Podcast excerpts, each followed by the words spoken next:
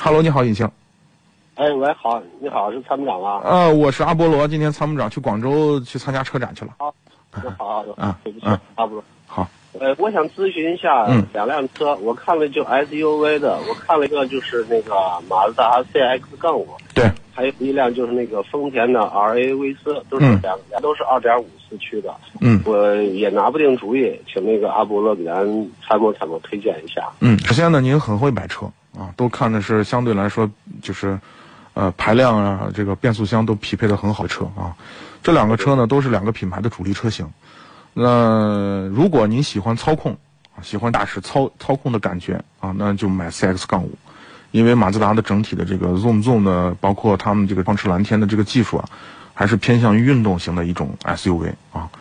呃，荣放呢就更显得也均衡一点，就是也没有特点，就是最大的特点就是这样。对对，他就是说推荐的。那天我去咨询一下，他就说那个荣放呢，就是后期保养能呃比较便宜一点，那个杠五呢，就是保养费用可能就高一点。主要是不是你看看是不是润滑油？他说的就是你，比如你换个机油呀，干什么那个，嗯他那个啊常规保，养哈、哎、他就是去四 S 店保养，他那个收费就比较低一点。对对对他，说那个马自达那个就收费可能比那个荣放要高一点。嗯嗯嗯，应该也高不了多少。啊，稍等，我广告之后马上回来，稍等。Hello，你好。你好，嗯，你好，你好。对，呃，那两车那两款车我都看了一下，嗯，就觉得那个 RV 呢，它这个后备箱好像呢，它那个备胎好像是全尺寸的，后备箱就高一点，就觉得好像后备箱比较小一点，嗯然，后它那个尾气那个排气管好像在那个后桥下面。对，它的优点，我觉得它好像空间大一点，就是后呃后第第二排那个中间那个鼓起来那个就比较平整一点。对，但是觉着啊我看有这两天也没注意，就上网搜了一搜，大家还是比就是比较推荐这个杠五这个车。我现在也拿不定主意，请大伯罗老师给参谋参谋。就我还是坚持我的观点，就是您喜更喜欢开车，你就选 CS 杠五，因为它的它的优点也非常突出，就是它的操控性，就是它在 SUV 里头算算是操控比较优秀的一款车。